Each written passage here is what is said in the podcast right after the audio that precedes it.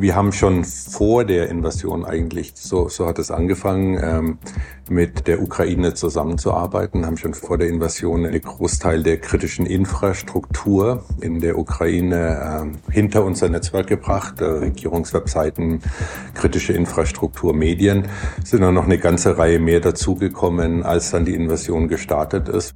Weil wir heute wirklich in jedem Land dieser Welt sind, sehen wir frühzeitig, wer wen angreifen will, wo Malware entwickelt wird. Wir funktionieren deshalb so gut, weil wir so dezentral sind, weil wir in der Lage sind, ganz granular den Fluss von Daten zu steuern für unsere Kunden.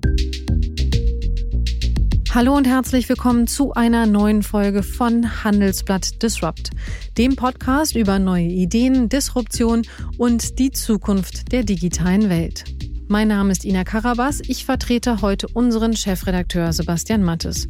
Und ich begrüße Sie wie immer sehr herzlich hier aus unserem Podcaststudio in Düsseldorf.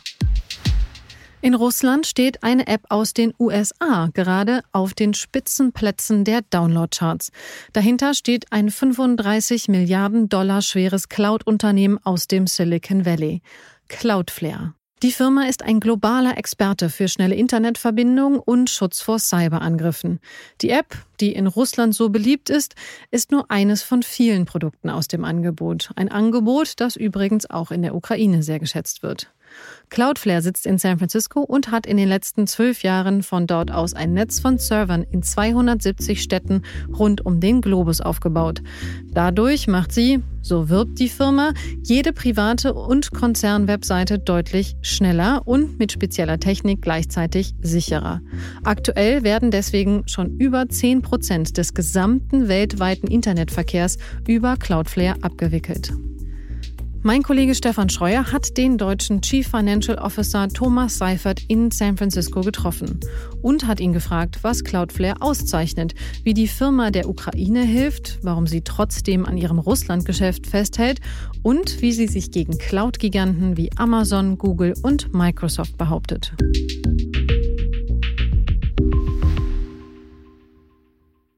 Und damit gleich zu dem Gespräch von Stefan Scheuer mit Thomas Seifer, CFO von Cloudflare in San Francisco. Hallo Thomas. Hallo. Thomas, vielleicht, weil nicht alle unserer Hörer genau wissen, was Cloudflare macht, kannst du uns mal so eine kurze Einführung geben.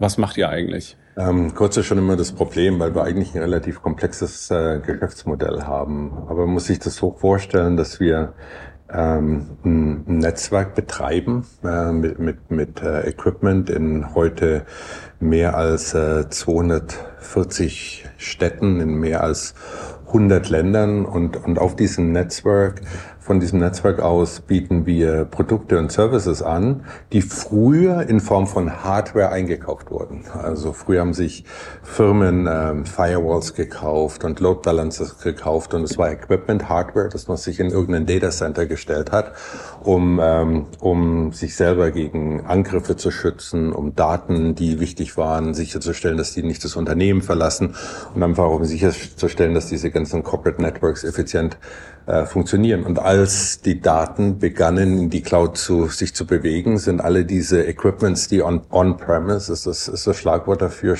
waren, sind ineffizient geworden, weil die ganzen Daten um dieses Equipment herumgehen. Und man muss einen Weg finden, ähm, Daten zu schützen, die in, die in der Cloud sind, die zu der Cloud gehen und Dinge, die sich mit dem Internet verbinden wollen, ähm, ähm, mehr innovativ zu schützen. Und wir haben quasi diese Hardware-Boxes. Wir, wir, wir sind ein bisschen arrogant, wenn wir darüber sprechen. Wir sagen Band-Aid-Boxes. Ähm, ähm, bieten wir als, als Service an, der, der von der Cloud aus delivered wird. Und das ist ein, ein Geschäftsmodell, das die beiden Gründer äh, vor, vor zehn Jahren kommen haben sehen, elf Jahren mittlerweile jetzt schon. Und das in seiner Art eben explodiert ist, im Gleichschritt mit, mit, mit Daten und ähm, in, in die Cloud und großen Cloud-Infrastrukturlösungen. In dem Zusammenhang äh, ist ja das Serviceversprechen, was ihr immer abgebt, auf der einen Seite Websites schneller zu machen, auf der anderen Seite wie so eine Art Schutzschild zu fungieren. Ja. Das hat ja so gut funktioniert, dass ein relativ großer Teil des globalen Internets mittlerweile über eure Infrastruktur abgewickelt wird. Jeden Monat kommen neue Städte dazu. Ich hatte die letzte Zahl mal gesehen, dass es mehr als zehn Prozent des globalen Traffics ist. Wo steht ihr im Moment? Ähm, eher mehr mittlerweile. Ich würde mal sagen, ähm, nördlich von 20 Prozent des ganzen HTTP-Traffics geht mittlerweile durch unser, unser Netzwerk. Äh, mehr als äh, 25 Millionen Web-Properties, Webseiten und, und andere sind mittlerweile hinter unserem Netzwerk. Das ist richtig, ja. Und eine gigantische Datenmenge, die, die da durchfließt. Und das heißt, wir haben relativ, so, ich manchmal vergleiche das mit einer iWatch, die auf dem Internet liegt und, und misst, äh, was, was gut funktioniert, wo, wo, äh, wo Angriffe herkommen, aber auch wo, wo das Internet gerade mal nicht funktioniert, weil äh, ein Kabel gerissen ist, weil Traffic äh, äh, zu, zu Datenstau führt und, und wir können da drumherum arbeiten. Das ist richtig, ja. Dadurch seid ihr auch eines der wenigen Unternehmen, was relativ genau so den Finger am Puls des Internets hat und sehen kann, in welche Richtung sich was entwickelt. Du hast jetzt gerade schon Cyberangriffe angesprochen. Nach der russischen Invasion in der Ukraine war das natürlich ein großes Thema. Angriffe auf die Ukraine, auch Angriffe auf Russland. Ihr gehört zu den Firmen, die sich bewusst dagegen entschieden haben, sich aus Russland zurückzuziehen. Warum? Ein bisschen differenziert muss ich sagen. Also wir sehen relativ viel, also unabhängig von der von der von der Invasion, die da äh, stattgefunden hat, äh, wären wir am Tag so um die 82 bis 85 Milliarden Angriffe ab. Das ist eine unwahrscheinlich große Zahl und es funktioniert natürlich nur, wenn man ein relativ gutes Bild hat von dem, was da passiert und hochautomatisierte äh, Machine Learning getriebene und Artificial Intelligence getriebene Prozesse. Ähm, wir haben schon vor der Invasion eigentlich, so, so hat es angefangen, ähm, mit äh, der Ukraine zusammenzuarbeiten, haben schon vor der, Ukra äh, vor der Invasion eine, eine Großteil der kritischen Infrastruktur ähm, in, in, in der Ukraine ähm, äh, an hinter unser Netzwerk gebracht, äh, Regierungswebseiten, kritische Infrastruktur, Medien. Sind dann noch eine ganze Reihe mehr dazugekommen, als dann die Invasion gestartet ist. Wir haben so ein Programm, das nennt sich Galileo, wo wir unseren Service kostenlos zur Verfügung stehen für was wir meinen schützenswerte Seiten sind, also ähm, äh, Meinungen, die gehört werden müssen. Das können Civil Society Organization sein oder oder kritische Journalisten und so weiter. Und ähm, und sehen, haben dadurch einen relativ guten Einblick gehabt, was da passiert. Unser, unser Footprint in, in, in Russland selber ist nicht so groß. Also da reden wir über ähm, ganz kleine Geldbeträge, was, was den Umsatz anbetrifft. Ähm, aber wir finden, dass es wichtig ist, dass gerade in so einer Situation der Zugang zum Netz auch für die russische Bevölkerung ähm, offen ist. Und, und wir haben, und da haben wir auch in unseren Blogs drüber gesprochen, eine ganze Reihe von wirklich inter interessanten Bewegungen gesehen. Der Matthew hat erst letzte Woche ähm, oder Anfang dieser Woche einen interessanten Blog dazu gesehen. Ähm, die, die russische Regierung versucht, äh, den, den Zugang zu, zu äh, neutralen Medienquellen zu, zu behindern und, und, und zu unterbinden. Ähm, wir sehen, dass äh, die Nachfrage aus Russland heraus nach äh, kritischen ähm, ähm, News Services äh, sprunghaft angestiegen ist, ob das jetzt äh, ähm, Nachrichtensendungen oder Nachrichtenplattformen in England sind oder in Frankreich oder auch in den USA. Ähm, die russische Regierung versucht es zu unterbinden. Ähm, VPN-Zugänge, um quasi seinen Standort so ein bisschen zu verschleiern, sind, sind explodiert. Und wir finden es wichtig, äh, und da, da sind wir uns mit den, den meisten Regierungen ähm, äh, ein, äh, einer Meinung, dass es wichtig ist, dass wir diesen Zugang äh, ermöglichen, dass Leute, die die nach kritischer, nicht zensierter Information suchen, einen, einen, Zugang finden. Und das sicherzustellen ist, ist eine unserer Aufgaben, glauben wir. Und darum haben wir nach wie vor diesen, diesen Service aufrechterhalten. Ähm, eins dieser Produkte, die die Cloudflare anbietet, äh, nennt sich 1.1.1.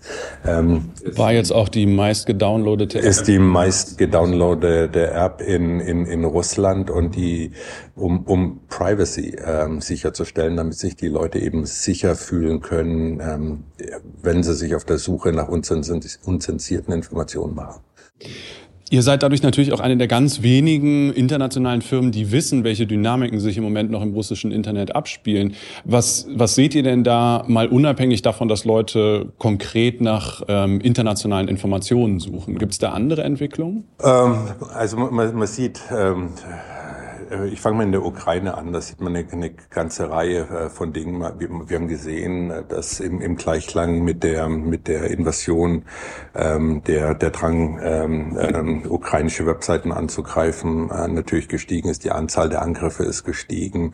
Ähm, man sieht auch die, die in faszinierender Weise fast schon die, die Flüchtlingsströme, die dann quasi sich vom Osten des Landes äh, nach Westen bewegen und, und man kann das dann quasi im, im Internet-Traffic nachverfolgen, äh, wie sich diese, wie sich diese Flüchtlingsströme bewegen. Weil so viele Menschen mit ihren mobilen Internetzugängen sich durch das Land bewegen. Sich durch das Land bewegen. Ähm, wir sehen auch, ähm, ähm, wie, die, wie die Infrastruktur kaputt geht. Also es, gibt so viel physikalische Zerstörung am, am ähm, was Gebäude und Infrastruktur anbelangt. Man kann dann also schon sehen, wo auch die Infrastruktur dann physikalisch oder physisch, weiß ich gar nicht, was jetzt das richtige deutsche Wort dafür ist, ähm, äh, zerstört wird.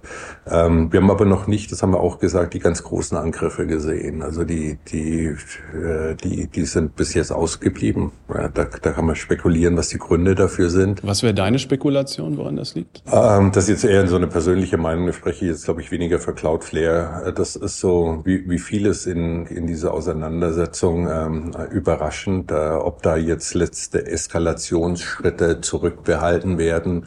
Es, es wäre, glaube ich, eher meine Interpretation. Es mangelt sicherlich nicht an Kompetenz, Know-how und Erfahrung, diese Angriffe im großen Stil durchzuführen. Also das ist nicht ein Mangel an Erfahrung oder Qualifikation, die ist ganz sicher da. Die, die haben, das, das sind wirklich gute Leute, ähm, muss sagen, unglücklicherweise auf dieser Seite können wir drüber äh, sprechen, was das dann heißt in, im, im Sinne von Vorbereitung, aber das wäre eher meine Interpretation, äh, dass, dass, dass da eine, Eskal eine zusätzliche Eskalationsstufe noch zurückgehalten wird. An der Stelle kommen wir nochmal wieder so ein bisschen zurück auf dieses Thema. Ich hatte das eben ja schon angesprochen. Ja. Es gab die bewusste Forderung auch der ukrainischen Regierung an Cloudflare zu sagen, zieht euch aus Russland zurück. Was ihr macht, hilft Russland, sich vor Angriffen zu schützen, was ja eine eurer Kernfunktionen ist so dass sich die Russen dann auf Angriffe konzentrieren können. Was, was ist eure Antwort darauf? Du bist mir da eben so ein bisschen ausgewichen. Ja, also die, die, wir, wir schützen keine große kritische Infrastruktur in Russland. Also da, wir haben da unser, unser Umsatz im, im Land selber ist minimal. Es geht wirklich darum, der Bevölkerung eine, dem, den Zugang zu einem Internet zu ermöglichen. Ähm, und die meisten dieser Kunden, die wir in, in Russland haben, sind da ist, zumindest, da ist auf keinen Fall jemand, der in, in dieses Sanktionsumfeld fällt. Äh, da, da haben wir eine rechtliche Verpflichtung, äh, dass, dass wir dem nachkommen und der folgen wir natürlich. Also da, wir, wir sind nicht vor irgendwelchen sanktionierten russischen Infrastrukturunternehmen, ähm, äh, sondern wir sind in, in erster Linie da, um der um, um dem Land und der Bevölkerung einen Zugang zum Internet zu ermöglichen.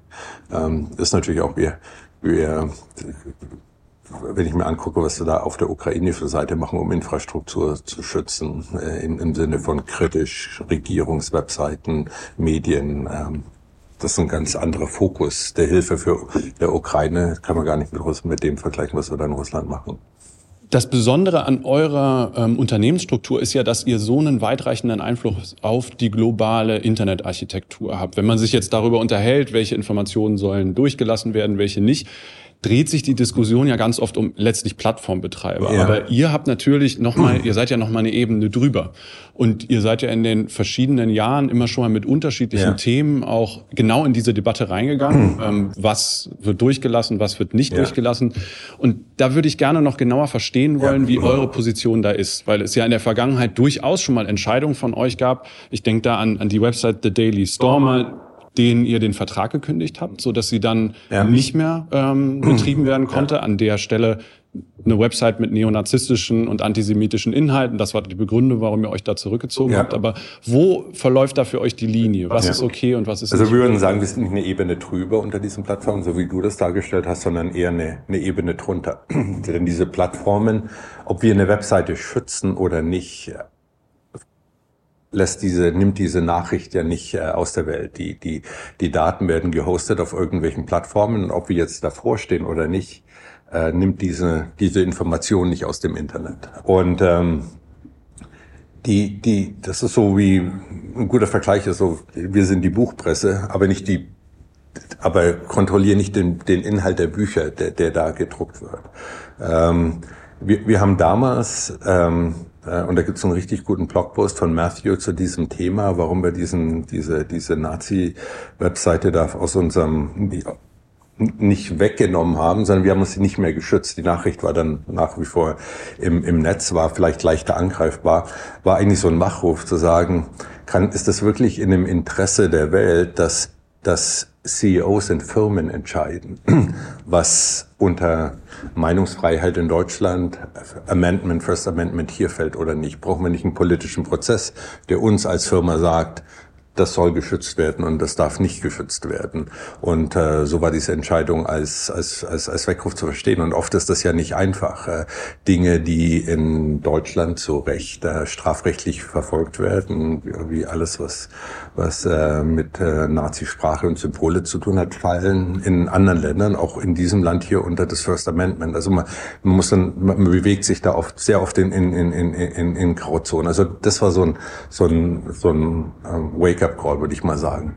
Das ist in, in, in dem Bereich auch nicht ganz so einfach. In anderen Feldern ist es, äh, ist es relativ klar. Ähm, wenn es um strafrechtliche Themen geht, äh, Drogenhandel, Waffenhandel, ähm, ähm, ähm, Kinderpornografie. Äh, da arbeiten, da sind wir gerade in Deutschland wirklich gut vernetzt mit mit allen Landeskriminalämtern ähm, und ähm, wir haben dann eine, eine Organisation, nennt sich Safety äh, und Trust Team. Da arbeiten auch ehemalige Mitarbeiter des, von Scotland Yard und von dem, von dem, von Europol und die sprechen dann auch die gleiche Sprache. Und oft ist es dann für diese Strafverfolgungsopferbehörden auch einfacher zu wissen, wo sie die finden. Wir haben zum Beispiel in, in ähm, mit, mit verschiedenen Landeskriminalämtern in Deutschland so eine Aktion gefahren, wo die gesagt haben, nimm nicht die, nicht, nimm nicht den Schutz weg von dieser Phishing-Webseite zum Beispiel, sondern könnte ein, ein Banner draufschlagen, der, der dann quasi sagt, Warnung, jetzt kommst du irgendwo hin, das ist eine Fake-Website, die macht folgendes. Das wäre uns lieber als die, die, die, die Information, die finden einen anderen Weg, um, um an, die, an, an, die, an die Bevölkerung zu kommen. Also da gibt's schon eine richtig tiefe und enge Zusammenarbeit.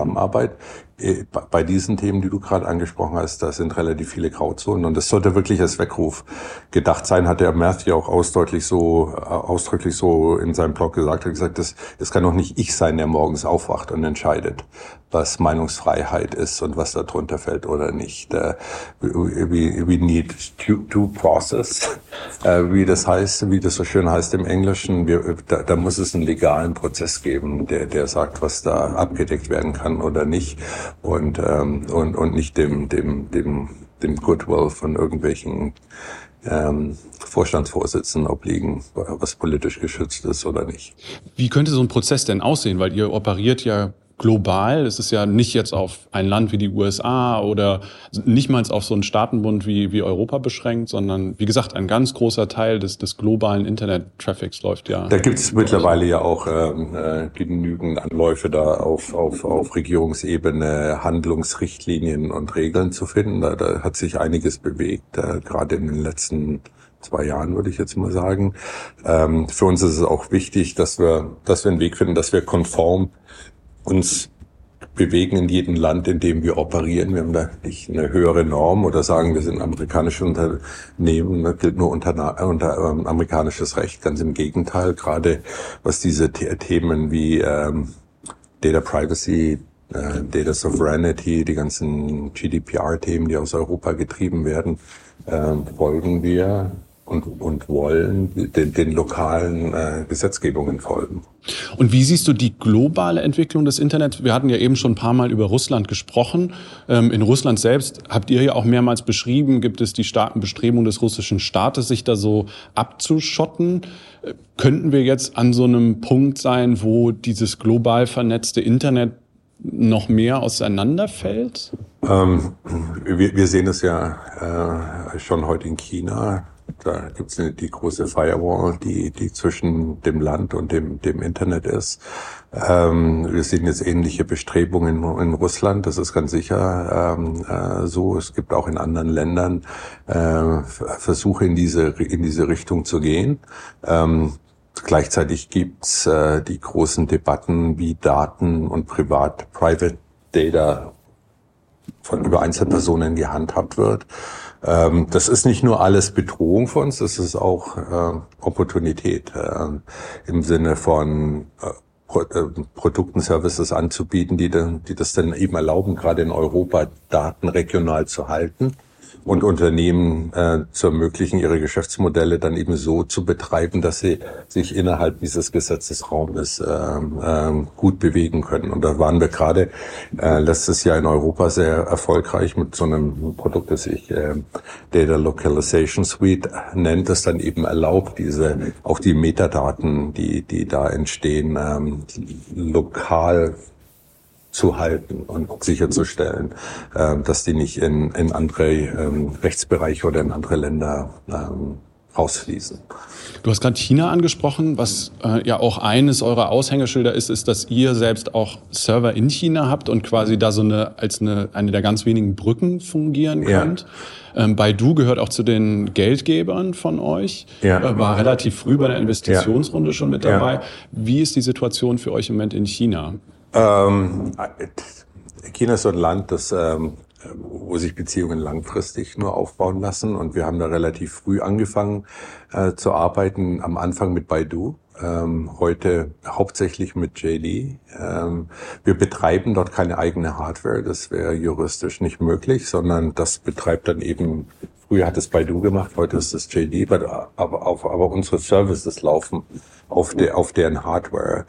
Und ähm, das ist ein, ein, ein Vertrauensverhältnis, das eigentlich über über über die Jahre äh, sich relativ gut entwickelt hat, muss man ganz ehrlich sagen. Ähm, da gibt es sicherlich auch ökonomische Interessen, denn es gibt jede Menge chinesische Firmen, die ähm, die Geschäft im Land machen wollen. Der Domest, der der der Heimmarkt ist ziemlich groß und das heißt ja die brauchen, die brauchen ein stabiles Internet, das hochperformant ist.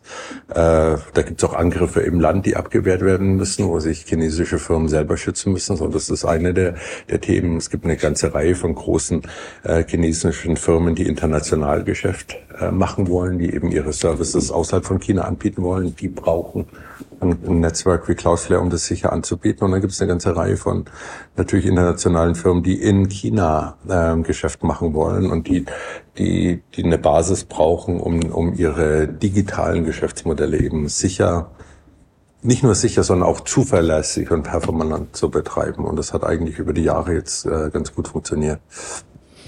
Was natürlich auch super spannend ist, ist noch ein bisschen tiefer einzusteigen, wie euer Geschäftsmodell funktioniert.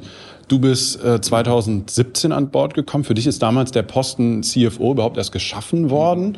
Ja. Und äh, du hast dann den Börsengang begleitet, zwei ja. Jahre später, ja. ein der ein großer Erfolg war. Ähm, wo steht Cloudflare heute? Also als ich ähm, vor jetzt sind fast schon fünf Jahre ähm, angefangen habe, waren wir gerade mal 100 Millionen Umsatz und vielleicht 700 äh, Mitarbeiter. Ähm, wir laufen jetzt ähm, auf eine Runrate zu, die uns gegen das ähm, Ende des Jahres äh, äh, fast um eine ja, auf eine Milliarde fast zulaufen lässt und wir, wir sind fast 3000 Mitarbeiter, wenn, äh, wenn, wenn die Entwicklung so weitergeht. Also ein gigantisches Wachstum. Ähm, in Deutschland haben wir ganz früh angefangen. Das war eine der ersten äh, Landes, Landesgesellschaften oder Legal Entities im Ausland. Äh, mittlerweile öffnen wir äh, eine neue Legal Entity in, in, in einem neuen Land, äh, wie soll man sagen, einem Quartal. Ähm, Japan, Australien, ähm, China. Äh, dieses Jahr war, äh, letztes Jahr am Ende war noch Holland dran, Schweden kommt dieses Jahr dran, Israel, äh, Mexiko. Also die, die, die Entwicklung ist, ähm, ist relativ rasant ähm, und wir sind jetzt auch relativ kontinuierlich äh, mehr als 50 Prozent jedes Jahr über die letzten fünf Jahre gewachsen, was eigentlich schon eine, eine ziemlich ähm, erstaunliche Leistung ist. Und damit hat, hat sich das Geschäftsmodell hat sich hat sich auch angepasst. Als wir, als wir vor elf Jahren, im Oktober, wenn es zwölf Jahre gegründet wurden, war das Geschäftsmodell eigentlich von der Idee ausgegangen, Firmen, die klein sind, die nicht viel Geld haben, die sich keine großen Firewalls und Load Balancers leisten können, ähm, eine Möglichkeit geben, zu geben, auf eine Infrastruktur zuzugreifen, die so performant ist wie die von Google und Amazon, obwohl man diese Größe nicht hat. Und am, am Anfang sind diese Produkte zum großen Teil umsonst gewesen.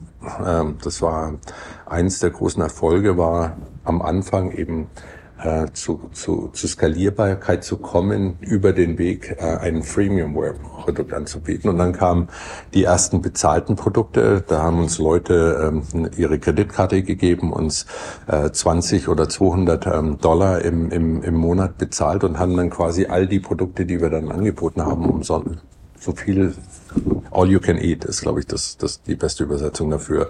Ähm, ähm, bezahlte, ja, war dann eben der große Teil des Umsatzes. Und als ich 2017 ähm, angefangen habe hier, war das auch noch der größte Teil unseres Geschäftes.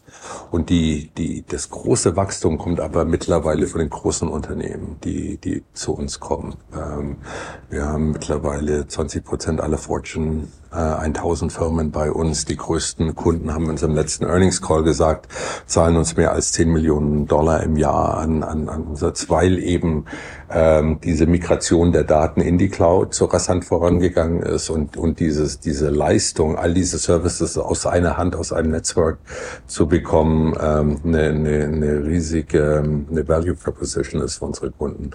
Heute wachsen wir umsatzmäßig ähm, und kundenanzahlmäßig insbesondere in diesem Segment großer, großer Unternehmen. Das ist im letzten Quartal mehr als 70 Prozent Jahr über Jahr gewachsen. An der Stelle ein Disclaimer, das Handelsblatt ist auch Kunde von, von Cloudflare, was die, was die digitalen Produkte ja. angeht. Aber vielleicht noch mal kurz zum Verständnis, wie ihr euch in diesem Markt positionieren konntet. Du hattest kurz auf die Gründung angesprochen. Das ging ja zurück auf die, äh, auf die Vorstellung bei der TechCrunch-Konferenz, wo äh, Matthew Prince damals das Geschäftsmodell umstritten, umrissen hat. Damals ja. haben ja noch viele gesagt, so, hm, das wird nicht so gut funktionieren. Ja. Dann kamen die großen Cloud-Giganten, die diesen Markt angefangen haben, den gesamten Cloud-Markt zu dominieren. Und auch da haben ganz viele gesagt, so eine Firma, die da so einen Randbereich abdeckt, die hat keine Chance. Ja. Warum habt ihr es trotzdem geschafft? Ähm, das ist eigentlich das, das Spannende ist, wenn man sich gerade hier in, im Silicon Valley anguckt, wie, wie Startup Companies sich über eine Zeitachse ähm, verändern, dann ist es über einen Zeitraum von zwölf Jahren ein Geschäftsmodell zu haben, das sich kaum verändert hat, ist eigentlich was ziemlich Erstaunliches. Also es gibt viele Firmen, die Pivot von links nach rechts und zurück, um, um da Erfolg zu finden. Und als wir 2019 unseren Börsenprospekt geschrieben haben, sind wir wirklich zurückgegangen äh, zu dem zu dem Harvard Business Case den, den der Matthew und die Michelle damals geschrieben haben, um quasi Cloudflare als Firma aufzustellen. Und da hat sich fast nichts geändert äh, über diesen Zeitraum. Das heißt, wir haben sogar Teile aus diesem Business Case rausgezogen und dann in den, in, in den Börsenprospekt mit reingeschrieben. Ähm, man, man kann sagen, dass äh, das visionär war, ähm, wobei ich mir sicher bin, wenn wir den Matthew heute fragen würden, dass er, das war die Grundzüge erkannt hat, aber diese, all das, was dann im, im Nachhinein gekommen ist, äh, sicherlich nicht. Also der Covid ist, ist zum Beispiel so eine, so eine Situation gewesen, die, das sehen wir ja weltweit, ähm, die Digitalisierung von Geschäftsmodellen enorm beschleunigt hat. Tausende von Mitarbeitern, die plötzlich von zu Hause aus gearbeitet haben, die Zugang zum Internet finden mussten, der sicher war und zuverlässig, ähm, äh, fällt da rein. Ähm, selbst die kleinste Pizzeria in San Francisco, die keine Website hatte, musste eine Website haben, um online äh, äh, Bestellungen anzunehmen. Das heißt, da, da sind eine ganze Reihe von Sachen passiert, die das beschleunigt haben. Aber dieser Grundsatz, dass durch diese Migration von Daten in die Cloud sich Geschäftsmodelle ändern und das anstelle Hardware einzukaufen, die irgendwo in Datencentern sitzt, dass, dass, dass das quasi als, als Form von Service und Dienstleistung in Form einer Subscription äh, bezogen wird, ist eigentlich die, die, diese, diese Idee gewesen, die als Geschäftsmodell äh, quasi ähm, so disruptive war, muss man ganz ehrlich sagen. Was dann noch eine Rolle spielt, ist, ist, dass die, Intelli die, die Intelligenz ähm, und, und, und der Wettbewerbsvorteil für den Cloudflare in der, in der Architektur dieses Netzwerkes liegen und wie diese Services auf diesem Netzwerk angeboten werden. Der, der Vergleich ist immer, den, den der Matthew manchmal macht, ist, äh, ist der mit Google. Ähm, äh, da da gibt es zwei Gründer, die zu einer Zeit als äh, Mainframes gebraucht wurden, um Search Engines äh, zu betreiben, waren unbezahlbar teuer. Und äh, dann haben sich zwei Studenten auf dem Weg gemacht, da alles überflüssige und PC-Equipment an Stanford einzusammeln und, und haben dann schlaue Software geschrieben, die es erlaubt hat, hunderte von diesen PCs so zu betreiben, als wäre es ein großer Mainframe. Und Cloudflare ist in der Art und Weise ähnlich. Äh, wir, wir kaufen Off-the-Shelf-Equipment, Standard-Equipment, das billig ist, das, das, äh, das wir Bulk einkaufen. Und auf dieser, auf dieser relativ einfachen Hardware-Infrastruktur läuft dann ein, ein, ein, ein, ein vollständig integrierter Software-Stack, der uns erlaubt, all diese Produkte und Services auf allen Servern in allen Städten anzubieten. Und damit wird die ganze Netzwerkoberfläche quasi, wird damit, ist damit verfügbar, um Demand und Supply zu managen. Und es gibt eine unheimliche Elastizität, was die Kapazität dieses Netzwerks anbetreibt, anbelangt und auch die, die Kosten, die, die, die dafür anlaufen. Da gibt's immer wenn jedes Produkt auf jeden Server läuft, dann gibt es immer einen, Teil unseres Netzwerkes, der unterausgelastet ist, weil äh, in Japan gerade Mitternacht ist und die Leute schlafen. Und wir können dann diese Kapazität nutzen, um Prozesse ähm, ähm, und Kapazität ähm, äh, und Rechenleistung zu, zu, zu, zur Verfügung zu stellen in Teilen der Welt, wo die Nachfrage gerade besonders hoch ist. So und und und das ist eigentlich der zweite Teil. Also es sind eine, eine, total interessante, spannende, innovative äh, Idee, ein Geschäftsmodell umzusetzen, das von diesem, von diesem der Migration der Daten zur Cloud ähm, lebt, aber dann gleichzeitig eine Infrastruktur hinzustellen, die eben so eine enorme Elastizität hat, ähm, dass man mit jedem neuen Produkt und mit jedem Server, den wir egal wo in der Welt hinstellen, ob der in Mexico City steht oder in Jakarta, quasi die, die Elastizität von diesem Netzwerk erhöhen. Das ist eigentlich das Spannende an diesem Geschäftsmodell. Und darum war es eigentlich auch möglich, über diese fünf, sechs Jahre so gigantisch zu wachsen, ohne da irgendwelche großen Friktionen zu haben im Geschäftsmodell. Du hast schon das große Wachstum angesprochen. Ich hatte nochmal nachgeguckt, äh, Umsatz im letzten Jahr 656 56 Millionen. Gleichzeitig habt ihr aber allerdings auch ein starkes Wachstum beim Verlust gehabt ja. mit äh, 260 Millionen. Das mhm. ist ja eine riesige Zahl. Wie ist denn da eure längerfristige Perspektive? Wann wollt ihr profitabel sein? Wir waren profitabel zum ersten Mal im, im dritten Quartal letzten Jahres, sondern wieder im, im vierten Quartal. Wir hatten zu unserem Börsengang eigentlich äh, den, den Investoren und, und an Aktionären versprochen, dass wir dass wir eigentlich erst dieses Jahr profitabel werden. Wir sind also ein Jahr früher profitabel geworden, als wir, als wir das ursprünglich unterstellt haben, weil wir zum Teil auch, weil wir schneller gewachsen sind und, und weil die Produkte sich eben gut verkaufen. So sind wir profitabel. Was wir unseren Aktionären und äh, Investoren versprochen haben, ist, dass wir an diesem Break-even bleiben wollen. Also slightly positive, äh, kleiner Gewinn, ähm, kein Geld verbrennen ist ganz wichtig. Aber solange wir eben die Chance sehen, so gigantisch schnell zu wachsen, ist jeder zusätzliche Dollar Gewinn, den wir erzielen, wird reinvestiert in Produkte und, uh, und Go-to-Market. Ähm, da ist das große Vorbild ähm, Amazon ohne Frage, die relativ zügig äh, profitabel wurden und als sie dann profitabel waren, an dieser Stelle angehalten haben und gesagt haben, aber jeden Dollar, den wir jetzt generieren an, zu, an marginalen Gewinn, den reinvestieren wir. Denn was ist denn die beste äh, Return on Investment ähm, für diesen, für diesen äh, zusätzlichen Dollar erzielten Gewinn, ähm, solange wir sicherstellen können, dass wir eben äh, so eine hohe Wachstumsrate haben. Bei Amazon war es ja so, dass Jeff Bezos ganz, ganz lange Zeit den Investoren erzählt hat, irgendwann werden wir profitabel. Als der Punkt dann gekommen war, hm. hat sich der Aktienkurs ja wahnsinnig weiter nach oben entwickelt. Mhm. Bei euch ist es so, dass es im letzten Jahr äh, seitdem eher deutlich nach unten gegangen ist. Ja. Ihr hattet ja so einen Peak bei November ungefähr. Ja. Und wenn man das jetzt mal ins Verhältnis setzt ja. mit heute, ist, glaube ich, der Rückgang liegt bei ungefähr 50 Prozent, ja. bisschen weniger. Warum? Ja, also wenn wir das alleine wären, dann, dann, dann, dann wäre das eine, eine ganze Ecke schlimmer. Aber es die, die ganzen Börsenbewertungen haben sich verschoben ähm, aus einer Reihe von Faktoren, meiner Meinung nach. Da ist eine, das, das, das Thema politische Unsicherheit ist sicherlich in den letzten Wochen und Monaten dazugekommen.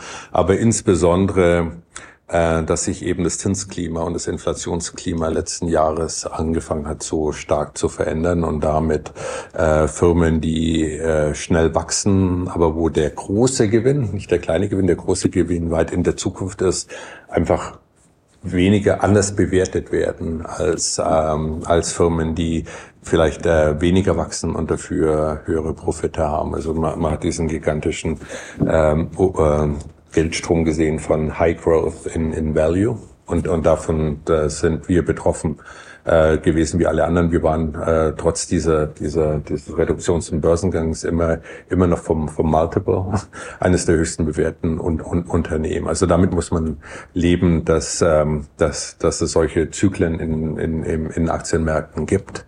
Ähm, und ähm, da sind in erster Linie äh, Makrothemen verantwortlich gewesen und keine Unternehmens Unternehmensthemen. Was die Unternehmensthemen angeht, du hast eben den Vergleich zu, zu Amazon ja. äh, gezogen. Ja. Ähm, seid ihr ja kein kleiner und leiser Spieler, sondern ihr seid nicht nur in eurem Bereich relativ groß, ihr seid auch ähm, ziemlich angriffslustig, wenn man sich beispielsweise Amazon anguckt. Ja. Wir mehrmals Amazon vorgeworfen, also AWS, der der Cloud-Sparte, dass sie ähm, zu hohe Gebühren nimmt, dass sie ähm, sich wie ein Monopolist verhält. Ja. Ähm, und jetzt seid ihr dabei, auch ein neues Produkt zu starten, was ja quasi so ein bisschen in die Richtung des Geschäftsmodells von, von Amazon geht. Ähm, vielleicht kannst du uns da nochmal erklären, was, was ihr da genau gerade vorbereitet. Ja, wenn man sich das Mission Statement von, von Cloudflare ansch an, anschaut, dann, dann steht da, here we want to help build a better Internet. Und die, die meisten meinen immer, wir meinen das figurativ, aber wir meinen das so, wie wir das sagen. Und das heißt dann auch immer, die, den Finger in die Wunde dort zu legen, wo das Internet eben noch nicht dort ist, wo sein muss. Das kann die Performance an, anbelangen, das kann die Sicherheit anbelangen, das kann aber auch einfach die Effizienz und Kostenstrukturen anzulangen. Und das Thema, das, das, das da, das wir da mit, äh, mit AWS angegriffen haben, sind, ist das Thema dieser Egress-Fees. Das heißt, äh, die großen Cloud-Betreiber, also oder insbesondere Amazon, ähm, verlangen von ihren Kunden keine Gebühren, wenn sie die Daten in die Amazon Cloud bringen, aber dann gigantisch hohe Gebühren, wenn sie die, die Daten wieder rausnehmen wollen und irgendwo anders dann hinschaffen würden. Und ähm, viele Kunden ähm, hassen das, äh, diese Art von Login, ähm, große Tür rein und, und keine Tür raus. Ähm, und ähm, wir glauben, dass das nicht gut fürs Internet ist. Die Kunden sollen frei entscheiden können, wo Daten hinfließen. Und einer der ersten Schritte, den wir damals letztes Jahr oder vorletztes Jahr gegangen waren, sind, äh, ist diese Bandwidth Alliance, wo sich dann eben verschiedene andere, auch zum großen Teil Konkurrenten von, von AWS dazu bereit erklärt haben, dass sie diese, dass sie, dass sie keine Egress-Fees in Rechnung stellen, wenn diese Daten aus ihrer Cloud rausgehen zu jemand anders, solange sie sich eben durch Cloudflare durchbewegen. Ähm, also insofern sind wir da schon schon immer jemand gewesen, der da auf der Suche war, das, das Internet effizienter zu machen. Und effizienter heißt dann auch in manchen Teilen billiger zu machen. Ähm, wir, wir wollen deswegen kein AWS oder Google zu werden. Das ist nicht die Intention von Cloudflare, äh, große regionale Datacenter aufzubauen, in denen gigantische Daten gespeichert werden. Das ist eigentlich gar nicht das Geschäftsmodell. Wir funktionieren deshalb so gut, weil wir so dezentral sind, weil wir, weil wir in der Lage sind, ganz granular äh, den Fluss von Daten zu steuern für unsere Kunden. Der muss sich dann nicht entscheiden, oh, die, die Daten, die sollen irgendwo in Europa sein, sondern wir können sagen, die Daten sollen in der Stadt sein ähm, und, und vielleicht in der Region und nur sich zwischen den Städten be bewegen dürfen. Und ähm, das funktioniert eigentlich nur dann, wenn wir nicht nur in der Lage sind, Daten zu computen und zu bewegen, sondern auch kurzfristig oder mittelfristig dann zu speichern und unseren Kunden dann eben diese Storage Capability anzubieten. Und das ist eigentlich der Grund gewesen, warum wir letztes Jahr dann angekündigt haben, dass wir einen Storage Service anbieten werden, nennt sich R2. Ähm, und ähm, der, der ist auf in, unglaublich große Resonanz ge gestoßen. Da haben sich innerhalb, schon in der Beta-Phase, haben sich da hunderte von großen Unternehmen gemeldet, die, die, die das testen wollen. Und ähm, ist glaube ich, ein weiterer Schritt für uns, einfach dieses, dieses Produktportfolio auszubauen und, und sicherzustellen, dass diese, Leist, diese Dienstleistungen, die wir anbieten, die Services, die wir anbieten, eben äh, hochperformant sind und ähm, man kann über Edge Computing, also große äh, Rechenleistungen ähm, und Rechenaufgaben am, am, am Edge von unserem Netzwerk zu betreiben, nur dann lösen wir auch einen, einen Speicher, eine Speicherkomponente dazu anbieten. Aber ist das nicht der Weg zu einem Cloud-Anbieter?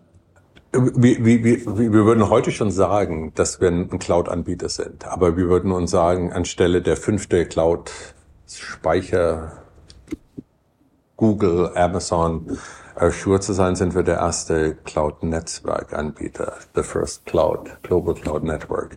Ähm, da, das ist sicherlich die Intention, ja. Und das heißt, was ist dann der nächste Schritt? Also es gibt ja gerade den, den Fokus auf Edge, also quasi an die, an die Kante des Netzes zu gehen, um höhere Geschwindigkeiten anbieten zu können. Das ist ja auch das, was beispielsweise die Telekommunikationsunternehmen äh, jetzt ausprobieren ja. mit 5G etc. Ist das die Richtung, in die ihr geht oder geht ihr eigentlich doch eher Richtung Cloud-Anbieter, nur mit extrem vielen Standorten? Nee, nee, nee. Die, äh, unser Netzwerk und unsere Produkte sind deshalb so performant, weil sie am Rand von unserem Netzwerk betrieben werden. Also Edge Computing war schon immer Teil von Cloudflare.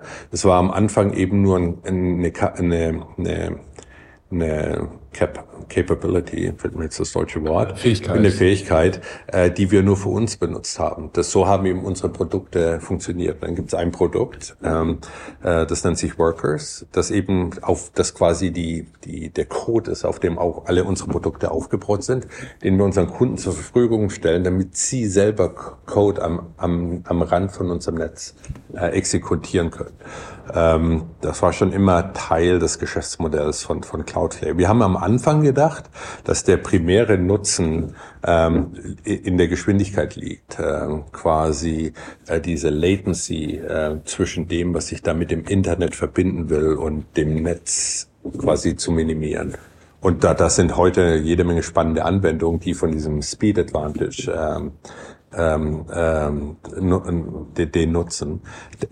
Das Hauptgeschäft mittelfristig ist aber ein anderes. Da, da sind wir jetzt wieder bei, bei dem Thema Data Sovereignty und Privacy. Wir sehen im Moment mehr Markt äh, und mehr Umsatzpotenzial in, in Produkten, die dieses Edge Computing und die diese, diese große Oberfläche von unserem Netzwerk ausnutzen, um eben äh, compliant zu sein mit Data Privacy und Data Sovereignty ähm, äh, Regelungen. Und ähm, das, da haben wir schon im letzten Earnings Call drüber gesprochen. Das war für viele große Aufträge in Europa, war das Vorhandensein dieses Angebots ähm, ein wichtiger Baustein, dass wir da erfolgreich waren. Ähm, aber Edge Computing ist, wir, wollen diese, diese dominante, performante Edge Computing Plattform sein, die da, die da kommt. Heute werden weniger als ein Prozent der, der Compute-Leistungen am, am Rand dieser Netzwerke angeboten. Das meiste passiert entweder in den großen Datacenter, wenn es um, um, um Speed geht, oder auf dem den Endpunkten selber, Endpoint selber, wenn es um Latency geht. Und der Rand von dem Netzwerk, der Edge of the Network, ist genau der, der Punkt, wo ich dann quasi Compute-Leistungen in der Geschwindigkeit anbieten kann, als ob sie in einem großen Datencenter gerechnet wären, aber mit der Latency, als ob sie quasi auf dem, auf dem Device wären. Und das ist dieser, dieses Goldilocks äh, für, für viele Anwendungen.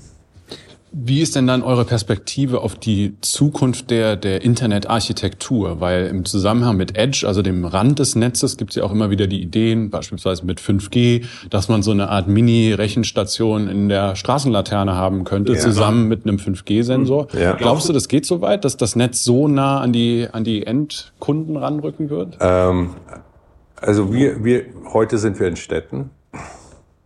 Ähm, wir haben gerade ein Programm gestartet, das sich Cloudflare Office nennt, wo wir quasi in Gebäude gehen dass quasi unsere Infrastruktur hier sind jede Menge große Finanzdienstleister in Hochhäusern, wo wir quasi in Gebäuden sind und dann uns äh, mit allen denen oder jeder, der dort ähm, quasi Mieter ist, nur noch sein Glasfaserkabel in die in die Cloudflare-Box stecken will. Ja, ich bin hier äh, auf dem Weg zu eurem Büro an Google vorbeigekommen, an Mozilla vorbeigekommen. Sie Salesforce ja hier ist hier, die genau, sind alle ganz da. gegenüber. Äh, es gibt hier das große alte Bank of America Building, da sitzen alle großen Investmentbanker. Das heißt in Gebäuden Gebäude zu gehen, ist der nächste Schritt. Und wir, wir haben, ähm, wir haben Programme am Laufen, die das noch weiter raustreiben. Es gibt eigentlich keinen Grund, ähm, warum wir nicht in der Basisstation sein könnten mit unserem Equipment. Ähm, der Matthew hat mal spaßhalber gesagt, es gibt eigentlich keinen Grund, warum es nicht eine SIM-Karte von Cloudflare geben könnte, die in einem, in einem Gerät sitzt. Also wir, wir sehen schon, dass, dass wir da noch jede Menge Platz haben, um, um den Rand von unserem Netz äh, rauszuschieben. Und damit, heute sind wir weniger als 100 Millisekunden entfernt von 99 Prozent der Sachen, der Dinge, die sich mit, der, mit dem Internet verbinden wollen. Ähm, das zu minimieren hat eine ganze Reihe von Vorteilen und ähm, wir, wir, wir pushen da ziemlich hart. Und je größer ihr werdet, du hast ja eben das Beispiel genannt von äh, Amazon, bei denen es einfach ist, am Anfang reinzukommen. Als sie irgendwann mal groß waren, haben sie dann äh, immer höhere Gebühren genommen. Wie ist das denn bei euch? Wie können denn die Kunden sicher sein, dass ihr nicht irgendwann sagt, jetzt sind wir unverzichtbar, wenn wir unser Schutzschild wegziehen, dann geht es den Firmen schlecht, jetzt können wir auch unser Gebührenmodell massiv anpassen? Also der, wir haben heute noch dieses Pay-as-you-go-Angebot von 20 und 200 Dollar. Das, da ist der Preis jetzt seit elf Jahren unverändert, äh, obwohl sich in dem Paket, in diesem All-You-Can-Eat-Paket, äh, vielleicht drei oder viermal so viele Produkte äh, befinden als, als vor elf Jahren. Also das ist, glaube ich, auch ein Teil dieser Erfolgsgeschichte ist, dass äh, einmal im Jahr, wenn wir Birthday Week haben, im Oktober, gibt es eine ganze Reihe von Produkten, die dann immer gelauncht werden und dafür entwickelt werden, die dann quasi an das Internet zurückgegeben werden im Sinne von freier, umsonst äh, Nutzung, ist einfach Teil von unserem Verständnis. Wir haben jetzt ein, ein großes Programm aufgebaut. Ähm, Galileo haben wir von im, im Zusammenhang mit der Ukraine schon gesprochen, wie wir umsonst äh, äh, Civil Society Organizations, schützenswerte Meinungen, Meinungen, die gehört werden müssen, ähm, kritische Journalisten schützen. Wir haben ein zweites Programm jetzt aufgebaut äh, in 2016, als die als deutlich wurde, dass jede Menge ausländische äh, Regierungen versuchen, Wahlen zu beeinflussen. Ähm, ein, ein Programm, das quasi Wahlplattformen schützt auf, auf städtischer, auf, auf, auf, auf State auf Länderebene, würde man in Deutschland sagen, und auf, auf, auf föderaler Ebene. Also das, der, der Teil, das wir zurückgeben wollen, und es ist eigentlich immer Teil von unserem Geschäftsmodell gewesen. Ähm, wir haben auch immer so, bieten unsere, unsere Produkte, was das Thema Preise angeht, so an, dass sie disruptive sind und nicht, dass sie den, wir haben noch nie den Preis, den Umsatz über den Preis maximiert, muss man so auszudrücken. Was mich auch noch interessieren würde, ist, wie du denn eigentlich bei Cloudflare gelandet bist. Also du warst ja vorher CFO, ich habe es nochmal nachgeguckt, äh, zuletzt bei Symantec, aber ja. du warst auch bei AMD, du warst bei Brightstar. Ja. Wie bist du hier gelandet? Das war, das war eine schöne Geschichte eigentlich. Ich bin ähm, als ich bei Semantik angefangen habe, wirklich im ersten Jahr, äh, war ich auf einem, auf einem Event, das eine dieser großen Investmentbanker äh, einmal Morgan Stanley anbietet. Einmal im Jahr bringen die Executives von großen Firmen und kleinen privaten Firmen zusammen. Und ähm, man ist nicht im Hotel, sondern man teilt sich immer quasi ein Haus mit mit, mit anderen. Und ich war in dem Programm Housemate sozusagen mit einem unserer Gründer, mit dem Michelle. Ähm, und als ich dann ähm, angekündigt habe, dass ich äh, bei Cloudflare aufhöre. Ich, hab, ich wusste eigentlich zu dem Zeitpunkt gar nicht so, was ich mache. Ich hatte bei Semantic aufhöre. Bei, bei Semantic aufhöre, ja. Entschuldigung. Äh, was ich mache, ich hatte tausend Ideen im Kopf. War, war die Michelle, glaube ich, eine der ersten, die noch an dem Tag, als der Presserelease rauskam, angerufen hat, gesagt, Thomas, hier ist die Michelle, kannst du dich dran erinnern, wir haben vor drei Jahren, waren wir da ein Wochenende zusammen in äh, Deer Valley und äh, Cloudflare ist jetzt eine ganz andere Firma und wir wollen an die an die, an die Börse gehen, wir brauchen CFO, hättest du Interesse. Und so hat dieser Prozess angefangen. Das, das, das Witzige war, ähm, wir hatten dann, als ich angefangen habe, wir haben hier keine Büros oder vor Covid hatten wir keine Büros, sondern ein Schreibtisch stand wirklich neben dem anderen und da war immer dieser eine Schreibtisch, der zwischen der Michelle und dem Matthew war, der immer so einen Freihalteplatz hatte für über Jahre, wo die Michelle gesagt hat, du, das ist der Platz für unseren CFO. Wenn wir den irgendwann mal ähm, anstellen, dann dann sitzt der genau da oder steht genau da. So, das war irgendwie eine witzige Sache, aber so hat der Prozess angefangen. Ähm, und ich hatte so eine Idee, ähm, als ich bei aus, von meiner Zeit aus Semantik heraus, ähm, dass Cloudflare un, unheimlich disruptive sein könnte. Einfach aus, weil ich schon auf der Semantikseite gesehen habe, wie schwer es wird sein, äh, wie schwer es ist für etablierte Unternehmen, diese Migration von Daten, die on-premise sind, in die Cloud gehen, zu unterstützen und ihr Geschäftsmodell zu ändern. Man, man hatte eine Idee. Ähm, Jetzt im, im Rückblick muss ich sagen, ich hatte eine Idee, aber ich hatte keine Idee, dass es derart äh, rasant zugehen würde, um ganz ehrlich zu sein. Aber so, so bin ich eigentlich zu, zu Cloudflare gekommen. Du bist ja jetzt nicht der einzige prominente Deutsche beim Unternehmen. Ich glaube, über dich ist auch Katrin Suder in den, äh, ins Board gekommen, deutsche Digitalexpertin, lange für die Bundesregierung aktiv. Also über mich, ähm, das klingt jetzt ähm, sehr arrogant. Also ich habe einen Kontakt gemacht, der an Bord gekommen ist, weil sie eine unheimliche Kompetenz auf dem Thema hat und eigentlich eine ganz tolle Person ist. Äh, äh, aber das ist richtig. Äh, die Katrin Zuder ist bei uns im, Aufsichtsrat von dem Tag an, als wir public wurden. Und das ist, das ist total spannend, weil sie von ihrer Art und Weise einfach gut zu der Kultur passt. Ist ja äh, promovierte Informatikerin, ist so nerdy in ihrer Grundstruktur, aber dann gleichzeitig diese sehr breite europäische und weltpolitische Perspektive und es äh, macht, macht der, die, die Aufsichtsratssitzung eine ganze Ecke interessanter, das ist richtig, ja. ja. Wie blickst du denn heute auf das, was in äh, Deutschland und in Europa passiert? Also insbesondere in dem Cloud-Bereich gab es ja viele Initiativen. Das, was politisch stark flankiert wurde, war dieses Projekt mit Gaia X, was jetzt so ein bisschen äh, sehr, sehr auf Sparflamme läuft, wenn da überhaupt was draus wird. Ähm, wie siehst du das? Ähm, da, also ich habe zwei Staatsbürgerschaften. Ähm, da, da, da falle ich immer von der einen in die andere. Ähm, ich, ich kann verstehen, dass man in, in, in Deutschland, Europa besorgt ist. Ähm, äh, dass diese Infrastruktur eben nicht lokal ist. Äh, die ganzen Vorfälle, die da um Snowden herum waren, haben das sicherlich äh, nicht einfacher gemacht. Aber eine, eine, einen Cloud-Provider von null auf aufzubauen, ist, ist kein einfaches Unterfangen. Das, das klappt eben sehr schwer nur als politische Verordnung. Äh, wenn ich mir angucke, warum Cloudflare so erfolgreich war, war es eben einen Weg zu finden, ein Geschäftsmodell zu finden, um diese Skalierbarkeit zu erreichen. Ähm, das kann Netflix sein, der Millionen von Filmen streamt. Das kann Facebook sein, der, der einfach über Milliarden mittlerweile von Nutzern eben gigantische Datenströme hat. Unser Weg, Cloudflare-Weg war eben dieses Anbieten von Sicherheits-, Performance, Services an viele, die kein Geld hatten, um großes Equipment einzukaufen. Und, und aus dieser, aus diesen Millionen von von Kunden, die und die um die die diese Freeware nutzen, ist eigentlich diese diese Dateninfrastruktur entstanden, auf der man dann aufbauen konnte. Weil wir heute eben in wirklich in jedem Land dieser Welt sind, sehen wir frühzeitig, wer wen angreifen will, wo wo äh, wo Malware entwickelt wird. Es ist ja nicht so, dass sich ein, ein, ein, ein Angreifer sagt, oh, ich will morgen die größte Bank in den USA angreifen, sondern der entwickelt ein Produkt, das wird über Jahre getestet, dann gegen eine regionale Bank irgendwo in einem Entwicklungsgebiet ausprobiert. Und weil wir eben so einen großen Footprint haben, sehen wir diese Angriffe relativ früh. Auch die Algorithmen lernen, wie diese Angriffe ausschauen. Und wenn die dann eben zwei Jahre später gegen große Dienstleister angegriffen werden, und dann, dann, dann sind die Algorithmen schon alle auf dem neuesten Stand. So, ähm, und, und diese, diese, diese, Infrastruktur als, als politischen Prozess hinzukriegen, ist nicht ganz einfach. Also ich sehe das mit, ähm, ich sehe, ich, ich glaube, da sind die Erfolgsaussichten ziemlich gemischt.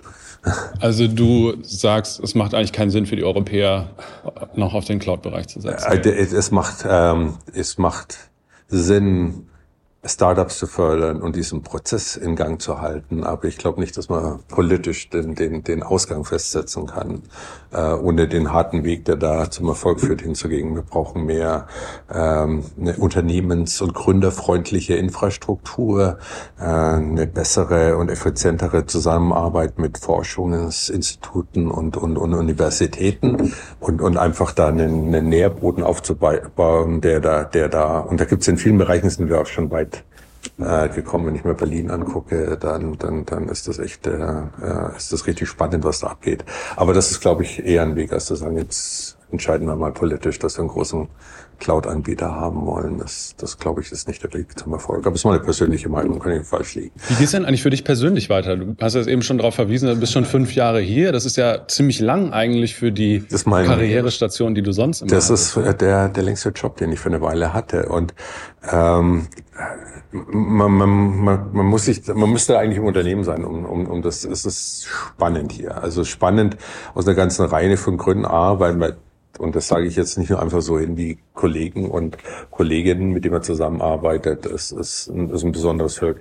Äh, es gibt immer jemand, der mehr weiß zu einem Thema als einer selber. Und man, und man kommt mit so viel spannenden Themen ähm, ähm, in Berührung. Wir bauen gerade jetzt auf meiner Seite eine Kryptoinfrastruktur Struktur auf, wie wir Tokens halten wollen, nicht um das als Bezahlungsinstrument zu nehmen, sondern weil wir Web3-Produkte entwickeln. Dafür müssen wir ganz bestimmte Tokens halten, brauchen Infrastruktur, total spannendes Thema.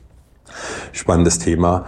Ähm, man ist ganz nah am am Zeitgeschehen, was das Thema Innovation angeht. Also das ist im Moment ist es einfach nur, es macht Spaß hier zu arbeiten. Das ist der Hauptgrund, warum ich noch hier bin. Ähm, mal schauen, wie es weitergeht. Solange der Spaß da ist, wüsste ich jetzt nicht, was ich was ich anders machen sollte. Das klingt auf jeden Fall super spannend. Thomas, vielen, vielen Dank für das Gespräch. Das hat mich auch sehr gefreut und guten Start hier in, in San Francisco und im Valley. Dankeschön. Und damit sind wir auch schon wieder am Ende von Handelsblatt Disrupt. Wie immer freuen wir uns über Kommentare. Schreiben Sie uns gerne eine E-Mail oder wie gewohnt an die Handelsblatt Disrupt LinkedIn Gruppe. Die Details finden Sie in den Show Notes. Danke an dieser Stelle auch für die Unterstützung von Alexander Voss und Regina Körner und Miko Fecke von Professional Podcasts, dem Dienstleister für Strategieberatung und Podcastproduktion. Wenn Sie gerne jederzeit Zugang auf alle Artikel des Handelsblatts haben möchten oder natürlich auch alle Podcasts hören möchten, dann bekommen Sie hier von mir einen Hinweis auf unser Handelsblatt Disrupt Vorteilsangebot. Schauen Sie doch einfach mal nach unter handelsblatt.com-mehr Wirtschaft. Auch dazu gibt es die Details in den Show Notes. In der nächsten Woche ist Sebastian Mattes dann wieder für Sie da. Bis dahin wünsche ich Ihnen ganz im Sinne von Disrupt interessante digitale und auch analoge Zeiten. Ihre Ina Karabas.